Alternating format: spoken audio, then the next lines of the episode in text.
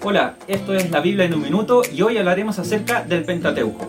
El término Pentateuco es un término griego que quiere decir cinco libros o cinco estuches y que se aplica a los primeros cinco libros del Antiguo Testamento, es decir, Génesis, Éxodo, Levítico, Números y Deuteronomio.